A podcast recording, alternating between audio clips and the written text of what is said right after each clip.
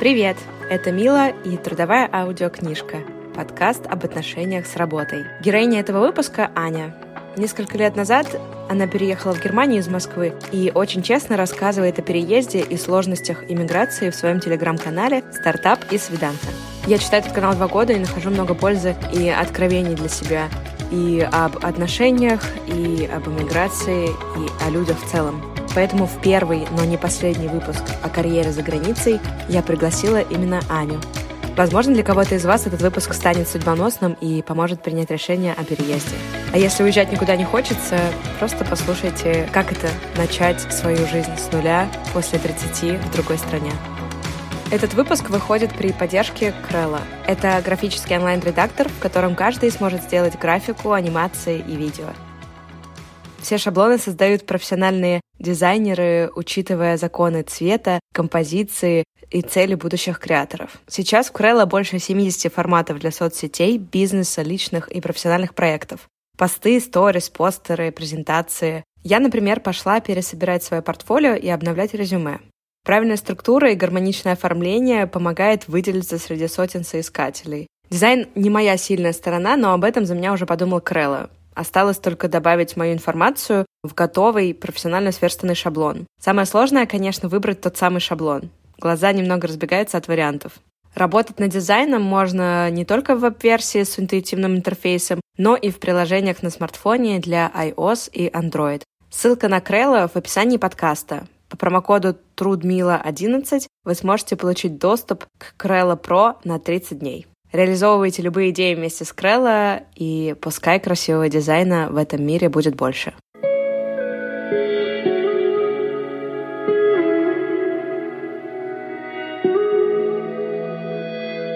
Аня, привет! Давай вернемся назад в твоем жизненном пути. И сколько лет назад ты переехала в Германию? Страшно сказать, в этом году будет шесть. Сама не верю вообще в эту цифру.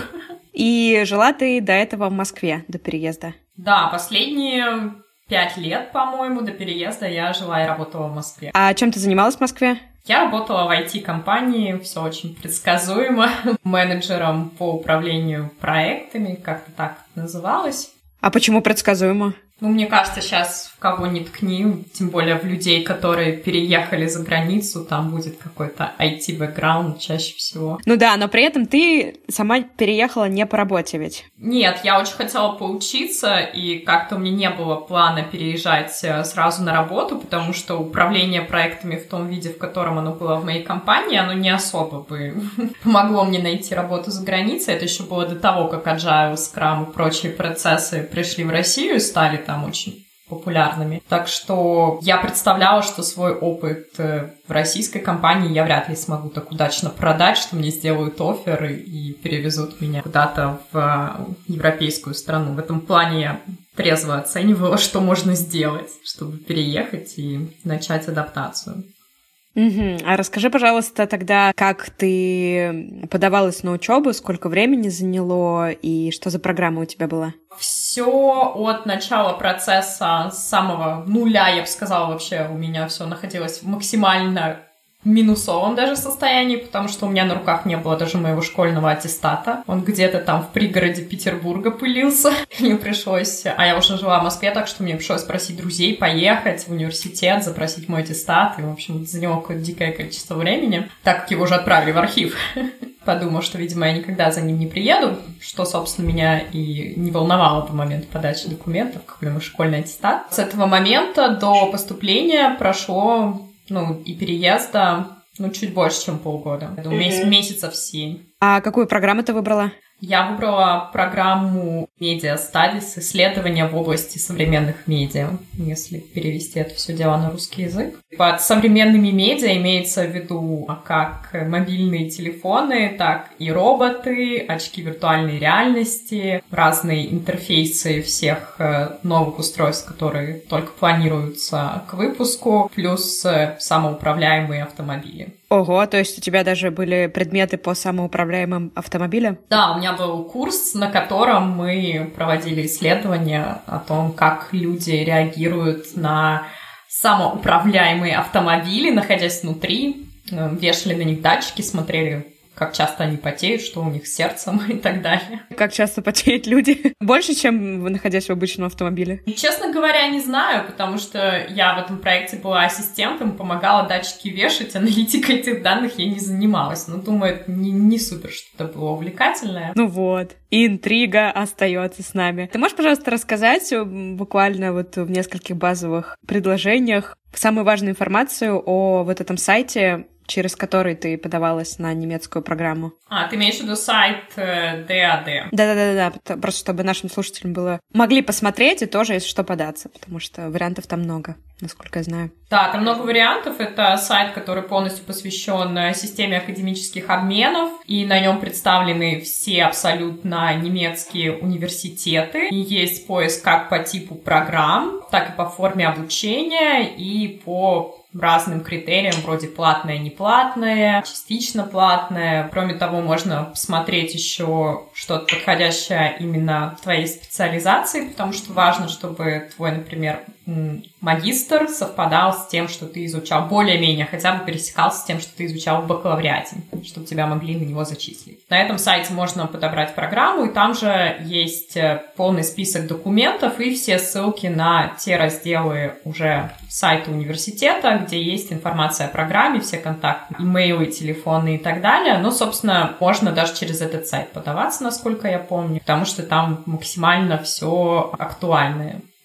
И кроме того, что там есть информация о самих э, программах учебных, там еще есть информация по каждому городу, во сколько обойдется проживание в месяц, включая абсолютно все расходы, траты на учебники, на жилье, на еду, просто буквально на развлечения даже, по-моему, там учтено какая-то скромная смешная сумма, но тем не менее. То есть там есть полный расчет всех трат, и можно прикинуть, э, сколько денег надо, чтобы переехать и, допустим, полгода или год учиться. Помимо этого, там также есть все визовые требования для того, чтобы также поступить. Если ты иностранный студент, а это в основном на иностранных студентов рассчитан, так как э, ты это академический обмен, и, соответственно, ты откуда-то приезжаешь. И там вся эта информация, она максимально точная, и мой совет просто доверять ей, не пытаться искать какое-то двойное дно, перепроверять, делать свои собственные расчеты и так далее, потому что 99% случаев там именно как вот написано, так и надо делать. Не обязательно пытаться какой-то свой способ выдумать. И насколько я помню, там много программ, которые бесплатные. Ну, вообще, в целом, большая часть программ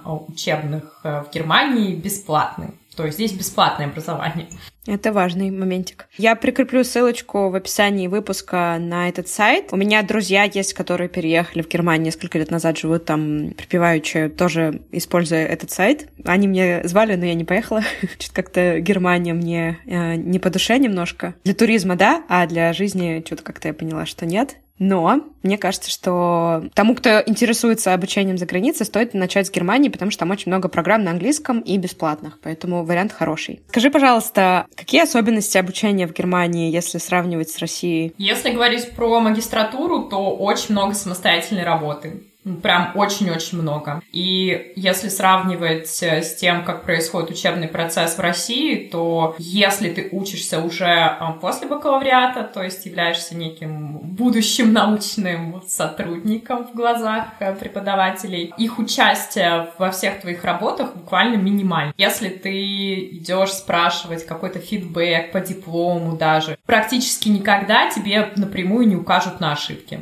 Вот как ты напишешь, как ты сдашь, такую оценку и получишь. Вот твой научный руководитель тебе не скажет, что у тебя такие-то вот косяки, ну, если это же какая-то финальная версия, что тебе их надо срочно исправить. Это все более или менее обсуждается на коллоквиумах, то есть в процессе написания диплома. Но если ты сдаешь финальную версию и там что-то, ну, пошло не так, то тебя никто не будет спасать и говорит, что срочно там поменяй или убери какой-то пункт теории, это не очень подходит, или возьми других авторов. Русские студенты часто обижаются на это или не понимают, почему у них в итоге какой-то более низкий балл, хотя они вроде как показали, да, диплом свой или свою некую научную работу, и им научник сказал, ну, что-то там может быть, не очень, да, но напрямую не указал, что надо поменять как. Здесь это сплошь и рядом происходит. То есть э, ты сам куешь свой диплом, и ответственность целиком и полностью только на тебе, получается? В целом, да. То есть есть какой-то гайденс, естественно, в процессе, но когда ты уже сдаешь на проверку, на какую-то предпроверку, то тебе не будут указывать, что ты какие-то сделал очевидные ошибки или что-то там нужно поменять конкретное. Я замечала, что русские студенты часто ждут, что так как-то произойдет, да, что не получат прямое указание, что надо делать. Здесь такого нет.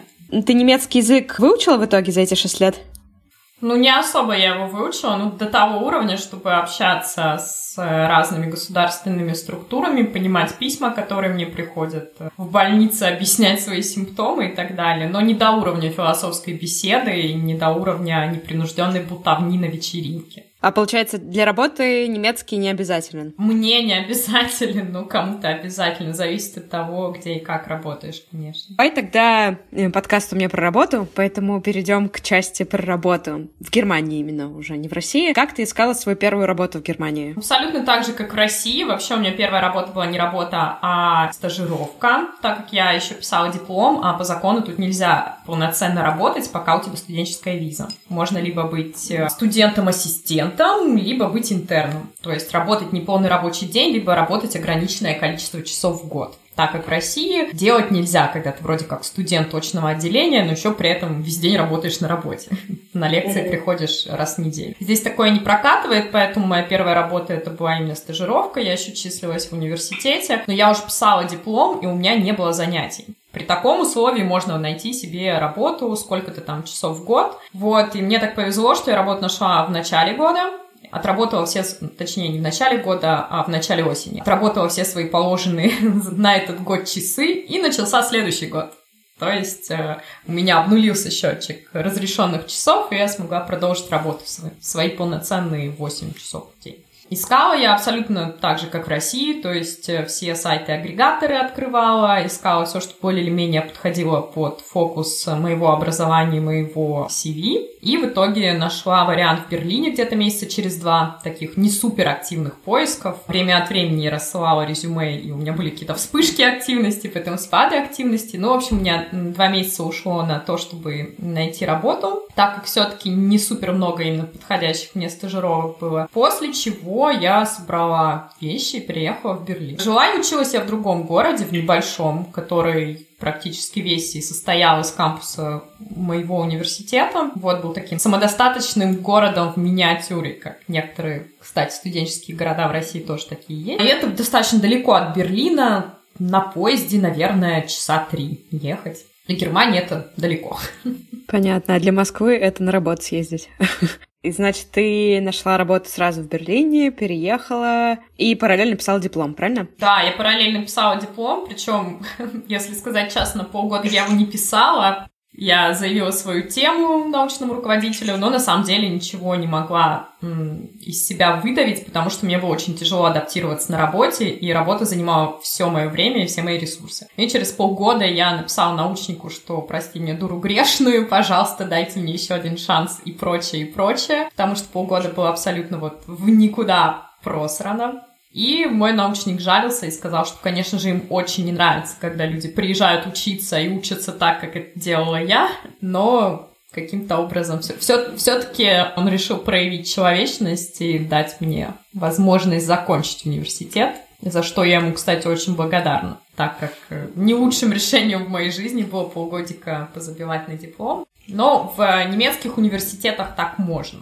То есть пока ты как-то официально какую-то бумажку не занес в деканат со словами «начните отчет моего диплома», ты просто числишься в университете еще одно полугодие, ты заплатил все свои взносы, ну и тебя никто не трогает, мало ли что ты там делаешь. Так можно в отличие от русского университета. Это такая вот интересная система. Ты вот э, упомянула, сказала, что тебе сложно было адаптироваться на новой работе. Это с чем было связано? Это было связано абсолютно со всем, потому что я переехала в Берлин одна, вообще не знаю, что такое Берлин. У меня не было ни квартиры, ни друзей, вообще ничего, кроме работы, которая находилась там где-то в районе, который я абсолютно не знала. То есть это было достаточно авантюрное решение, так как это другая страна и новый для меня город, просто все вместе. Еще и полностью там англоязычная среда. Плюс я нашла работу в сфере, в которой абсолютно не разбиралась, в очень специфичной. в сфере мобильной рекламы, и мне пришлось там все с самого нуля изучать и понимать. Для меня вот все, о чем говорили мои коллеги, абсолютно ничего не значило. Я, я не знала значения этих слов, что они вообще там делают, как это работает плане самого продукта. В общем, все было абсолютно с нуля. Не знаю, как я выжила. Сейчас себе задаю вопрос вообще как. Вот сейчас бы я в какой-нибудь Лондон приехала, потому что нашла там работу, и стала бы искать квартиру. Я не представляю как. Но все это каким-то образом проделала в Берлине, с учетом того, что я никого здесь не знала, кроме одного мужика, с которым познакомилась в Тиндере. И все. И, и он мне там дал какие-то со- советы. Точнее, даже не советы, он просто сказал мне, что я не найду квартиру за неделю, и посмотрел на меня как на сумасшедшую, когда я ему рассказала про свой план, что вот я приехала работать, 5 числа у меня начинается работа, я приехала какого-то там 28 или 26 Ну, тем не менее, я нашла квартиру в каком-то случайном, рандомном абсолютно районе. Ну, то, что мне предложили, то я и сняла, так как уже было выходить в офис. Писать при этом диплом, конечно, было тяжело сама можешь представить. Да, звучит очень хардкорно, но при этом звучит как опыт, после которого очень многие вещи становятся проще в жизни, когда ты через такое проходишь. Конечно, в этом плане и да, и нет, потому что вроде как ты проходишь какой-то хардкорный опыт, но потом очень сложно расслабиться и вернуться в нормальный режим, режим нормаль, нормального функционирования. Когда ты находишься в таком состоянии постоянной борьбы за выживание, потом сложно переключиться на режим наслаждаюсь жизнью. Слушай, а скажи, пожалуйста, на работе, вот э, ты пришла, стажер, русская, да, там по-немецки не говоришь, плюс ты говоришь еще, что не разбиралась особо в сфере. Как вообще тебя приняли на работе? Было ли комфортно? Есть ли там какие-то процессы для того, чтобы новому человеку стало комфортнее? Ну, это был довольно небольшой стартап, нас было человек 30, и, конечно же, среди программистов нашлось два парня из Украины. Поэтому, не зная немецкий, я обнаружила каких-то людей. Но я, кстати, с ними не разговаривала на русском языке, надо заметить. Всегда говорила с ними на английском в офисе, потому что это был такой официальный язык, который понимали все.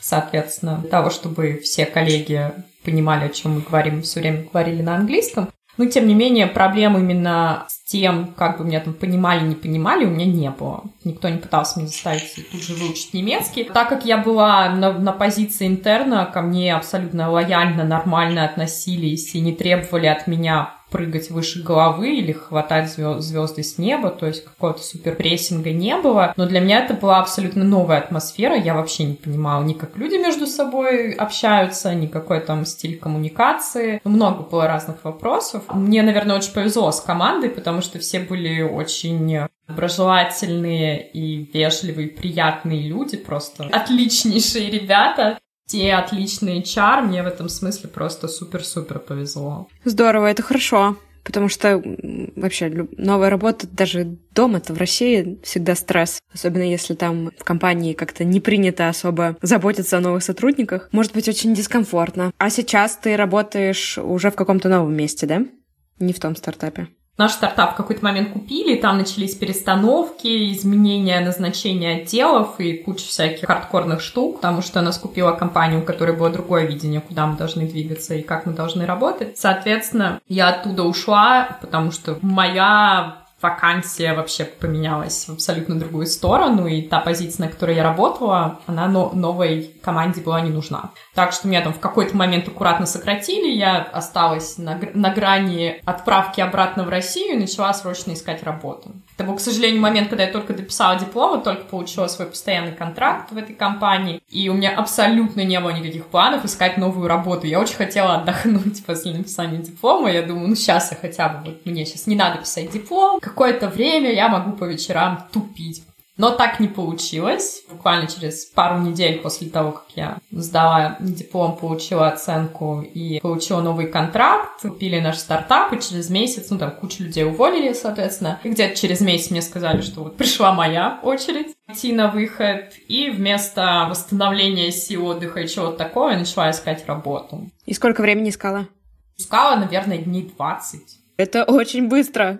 Я не знаю, как вообще. Для меня самой сейчас секрет, честно говоря. Я как-то проявила удивительное хладнокровие. Я каждый день себе говорила, что вот у меня есть план найти работу за месяц, значит, каждый день я должна отправить столько-то заявок, отправить только туда, где у меня высокие шансы. Отобрала все компании, которые подходили по моему профилю работы, к моему опыту, где я действительно бы хотела работать. Я получила два оффера в итоге от двух разных компаний через 20 дней, то есть Вообще уди- удивительная конверсия у меня произошла. Третья компания, которая что-то сомневалась, брать меня или нет, пригласила меня потом в итоге на еще один раунд интервью. Когда я уже работу нашла, то всем сказала, нет, спасибо, ребята, я к вам ну, не, не иду, бесполезно проходить еще один раунд какой-то, потому что я уже нашла работу. Я вышла в новый офис и начала там очень хардкорно учиться и работать, так как там тоже все было заново, очень сложный технологический продукт. Не стало мне легче, естественно. Тот период отдыха, который я думала после написания диплома наступит, не наступал еще где-то год.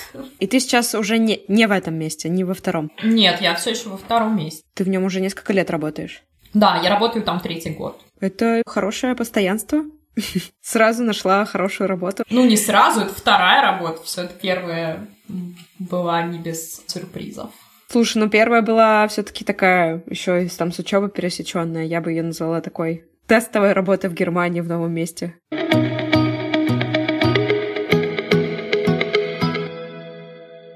Какие вообще особенности в общении с коллегами и какой-то рабочей этике из твоего опыта ты заметила? Ну, если сравнивать с Россией, тут, конечно, все стараются быть очень вежливыми и в общении с коллегами не вызывать никаких неприятных эмоций у кого-то, проявлять корректность во всех своих, да, суждениях. Какие-то обидные темы, ну, что называется, да, связано с толерантностью, какие-то обидные темы вообще люди предпочитают не, не обсуждать. Если у кого-то радикалистские взгляды, то эти штуки, естественно, держатся при себе. Никто не будет э, свое отношение к мигрантам обсуждать негативно или что-нибудь в этом духе. То есть все стараются максимально на нейтральной волне находиться. Здесь развита такая, наверное, культура психогигиены, когда человек, если у него плохое настроение или день не задался, не срывается на окружающих и даже старается и не показывать, что он какой-то не в себе, да, потому что такие штуки, они не касаются других людей, и они не должны вызывать дискомфорт всего отдела. И уж, конечно, тем более такое себе здесь никогда не позволяет начальство. Это люди, которые внешне как будто бы всегда в прекрасном настроении или хотя бы в нейтральном настроении. И даже если они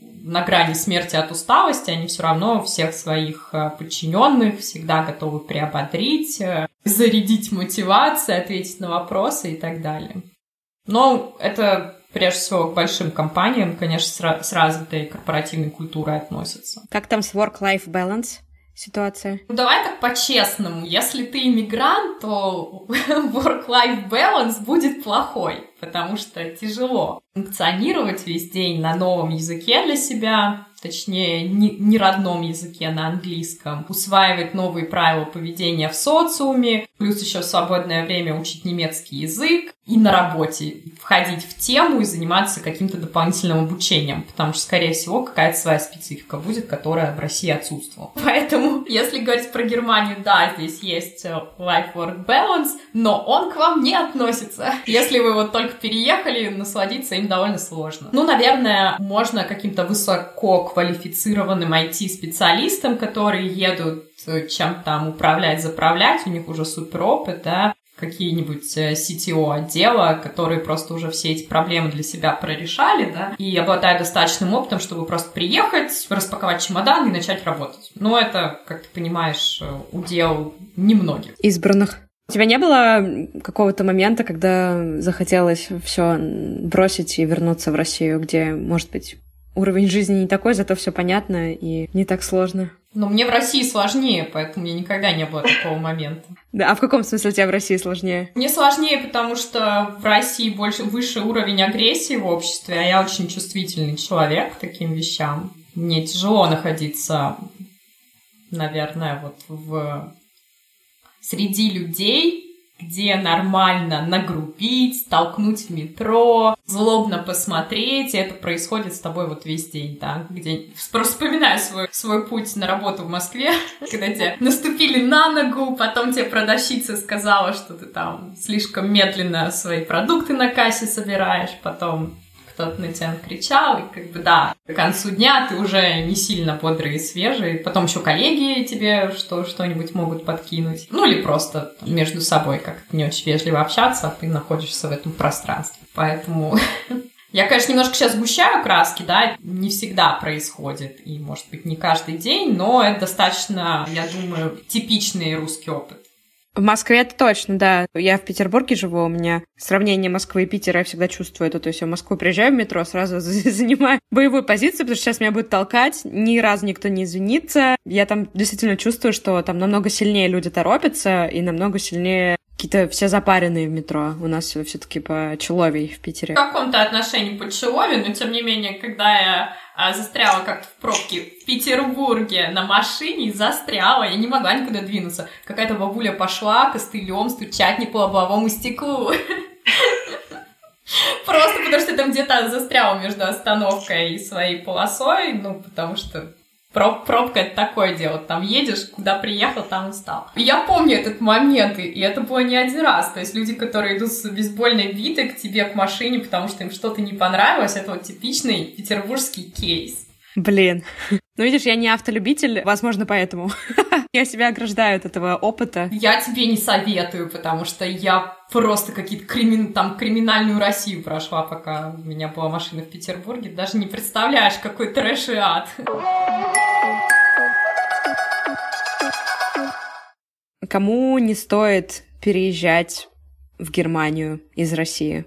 Вот, может быть, какие качества могут помешать ассимилироваться в Германии? или в каком состоянии лучше не переезжать, потому что у тебя большой опыт именно адаптации психологической. Мне кажется, ты можешь дать какой-то ценный совет из серии «Погодите» или вообще в России лучше останьтесь. Мне кажется, здесь э, дело не в качествах, а в настрое. Если есть какие-то сомнения в решении, или оно там, допустим, не ваше, а вот партнер переезжает или семья переезжает, семья зовет, там какая-нибудь бабушка немецкая объявилась, но тебе это вроде как и не надо, или нет уверенности, что точно хочешь туда ехать и строить эту жизнь с нуля, вот тогда не надо. Слушай, но сомнения же всегда будут. Неужели у тебя не было сомнений? У меня не было сомнений это неизвестная, да, зона, ты едешь в неизвестность, и это очень естественная реакция организма немножко переживать по поводу того, что ты не все знаешь, что там тебя ждет. Переживания и сомнения — это разные вещи.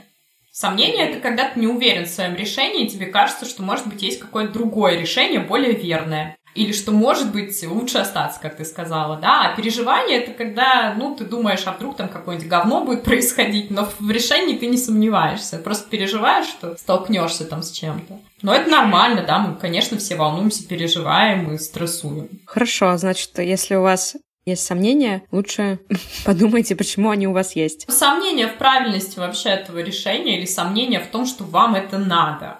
Вот если есть а может не надо, а может в другую страну. Нет такого ощущения, что это точно правильное решение для тебя.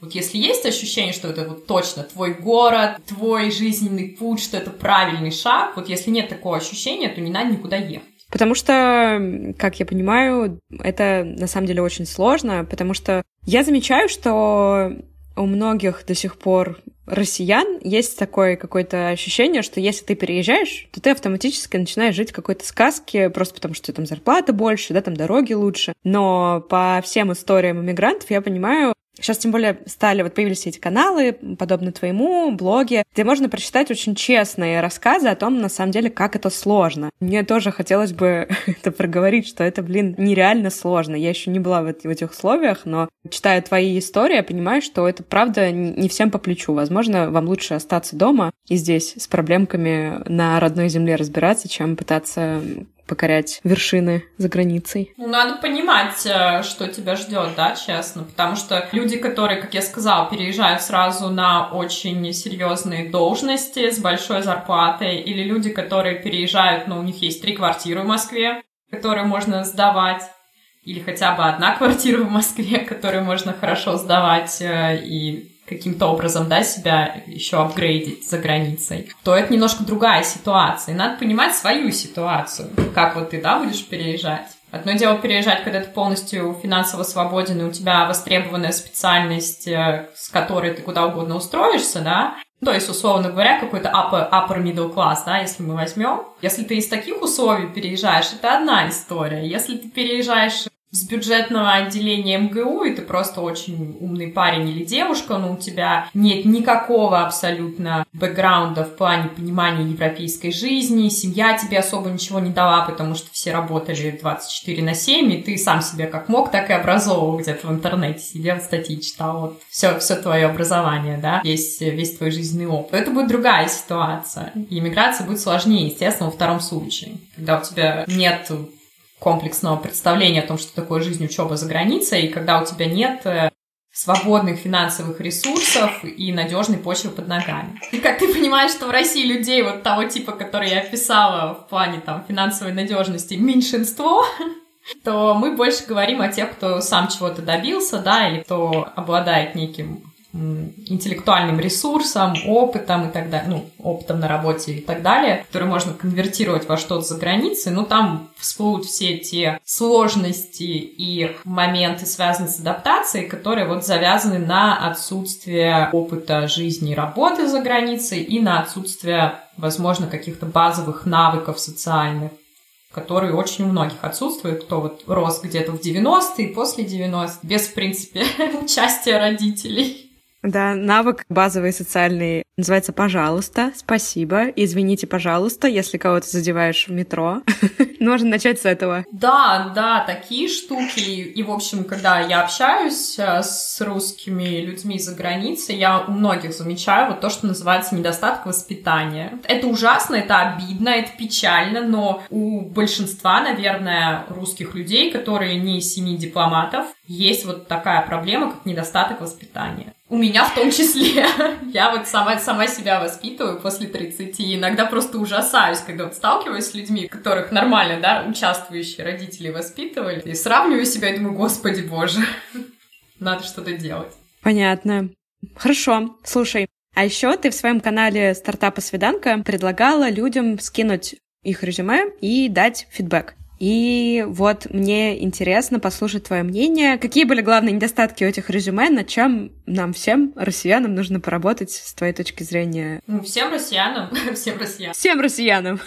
Не, не всем россиянам, но людям, которые... Всем россиянам, которые хотят хорошее резюме иметь на европейском уровне, скажем так. А, продвинутый молодежь, которая хочет переехать, в первую очередь надо даже не с резюме работать, а с уверенностью в себе, потому что это самая основная проблема, но когда она отсутствует, то в резюме это тоже просматривается. Многие люди не умеют себя продать, не учитывают, наверное, точнее, не указывают какие-то важные вещи в резюме, просто их опускают. Например, сделал 26 проектов, каких-то один поднял компанию с колен и так далее. Но почему-то не, человек не будет это писать, потому что есть 120 тысяч объяснений, что да, это вообще была не моя заслуга, а зачем это писать, это было давно, ну и тому подобное то есть какое-то отрицание собственных достижений, неумение сложить э, весь свой опыт в стройную картину, где будет видно, что что ты сделал и как это повлияло на допустим, успех компании или успех какого-то отдельного проекта, отсутствие единой нити повествования в резюме, то есть часто там используются какие-то странные конструкции вроде руководил тем, делал то, но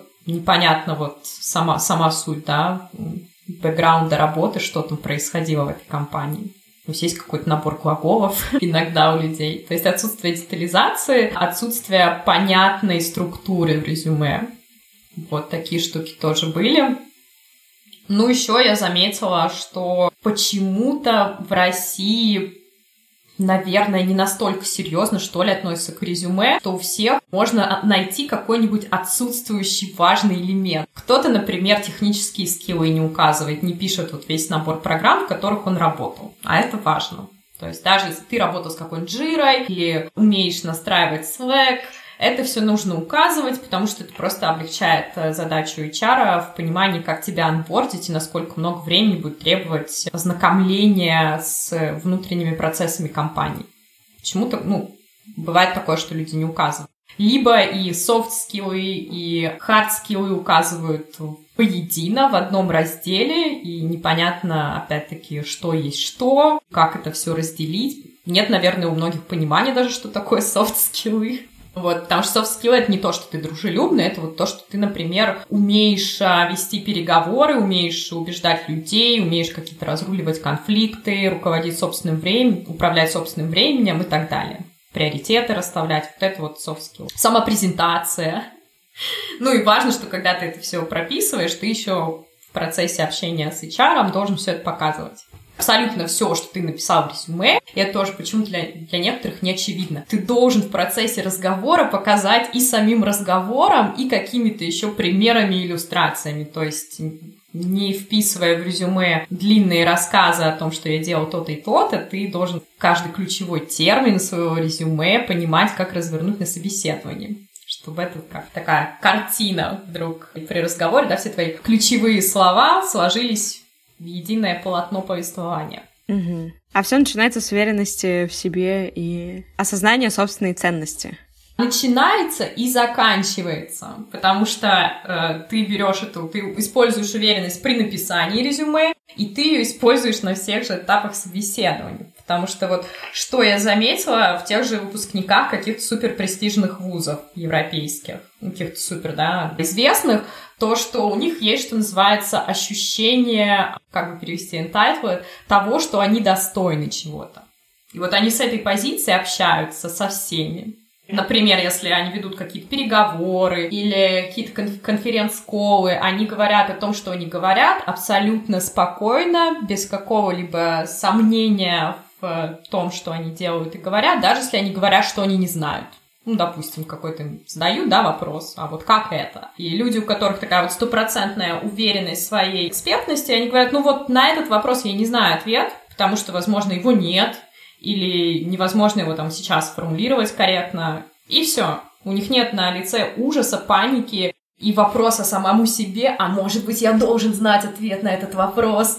Ну, вот такая история есть они спокойно абсолютно могут принять любой поворот ситуации, в том числе, ну, естественно, если речь идет о собеседовании, да, а это важное очень умение принять любой поворот ситуации, тоже soft skill. То есть, если там какой-то неожиданный вопрос, ты, даже если ты не знаешь или не понимаешь, ты должен спокойно на это все реагировать, спокойно говорить, что я не знаю, не понимаю. Я редко встречаю людей, которые спокойно говорят, я что-то не знаю, я что-то не понимаю, пойду почитаю, пойду изучу. Я вообще не понимаю, в чем проблема это сказать, тем более сейчас в некоторых сферах обновление идет постоянное. Ну, я вот, например, в рекламе работаю, там как бы раз в месяц какие-то происходят большие изменения, и это нормально, когда тебе говорят, ты вот с этим работал, ты говоришь, нет, еще нет, это две недели назад появилось. Я типа сейчас найду информацию, научусь, и давайте разберемся, да. То есть у меня это нормально, но при этом вижу многих людей, по ответу понимаю, что они не знают, но они ответят так, что как будто бы что-то там где-то слышали, но вот просто признать, что нет, не знаю, очень сложно многим. Видимо, потому что, опять же, от неуверенности идет себе, кажется, что если ты скажешь, что не знаешь, то ты сразу автоматически баллы какие-то теряешь, хотя это не так. Да, кстати. Больше баллов зарабатываешь, если ты спокойно говоришь, нет, я не знаю, пойду Пойду узнаю. Вот туда. Это очень верное замечание, да. И это то, что я как раз отслеживала за многими русскими коллегами.